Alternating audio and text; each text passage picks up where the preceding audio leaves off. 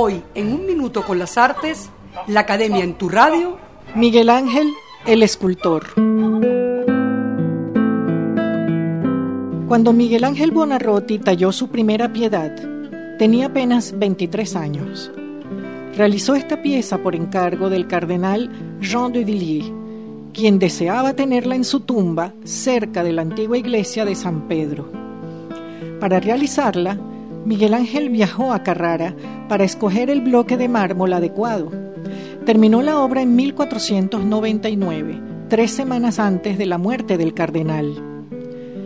La escultura representa a la Virgen joven, hermosa, sin vestigios del paso del tiempo. Sin embargo, sostiene el cuerpo inerte, ya adulto, de su Hijo Jesús.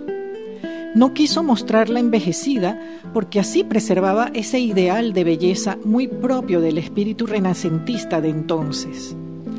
La tersura de su rostro, los pliegues del vestido y la anatomía del cuerpo de Jesús demuestran la maestría que Miguel Ángel tenía de la técnica del cincelado a tan temprana edad. Y es que para él, hombre profundamente religioso, las acciones humanas eran circunstanciales y por ello el arte debía ser la superación de ambiciones materiales.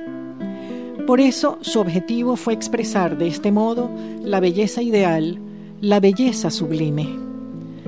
Miguel Ángel es, con Leonardo da Vinci y Rafael Sanzio, uno de los grandes artistas florentinos de finales del 400 y de la primera mitad del siglo XVI.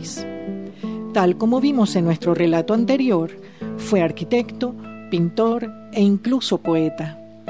Aprendió las técnicas de la escultura en el taller de Bertoldo di Giovanni, quien fuera alumno de Donatello. Estudió a los escultores de la antigüedad griega y romana y al mismo Donatello. Realizó minuciosos estudios de la anatomía humana, análisis que boceteaba en dibujos antes de tallar la piedra.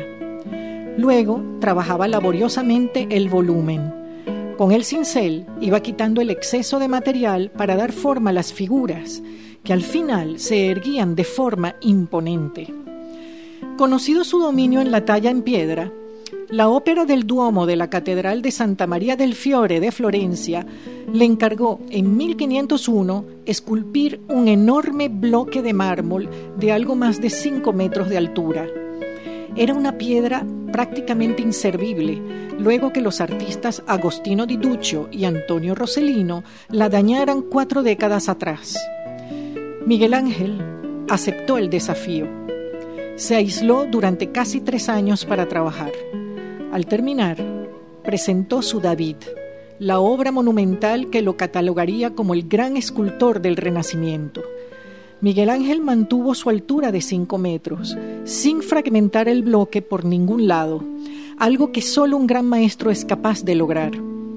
Pero no cualquier maestro. Uno de 29 años, con la energía y el ímpetu propios de la juventud. Luego de controversias por su ubicación e incluso vandalismos, el David se encuentra actualmente en la Galería de la Academia de la ciudad de Florencia. Hasta aquí un minuto con las artes, la Academia en tu radio. Escrito y narrado por Susana Benco. En la producción Valentina Graciani. En la grabación, edición y montaje Raúl Sánchez.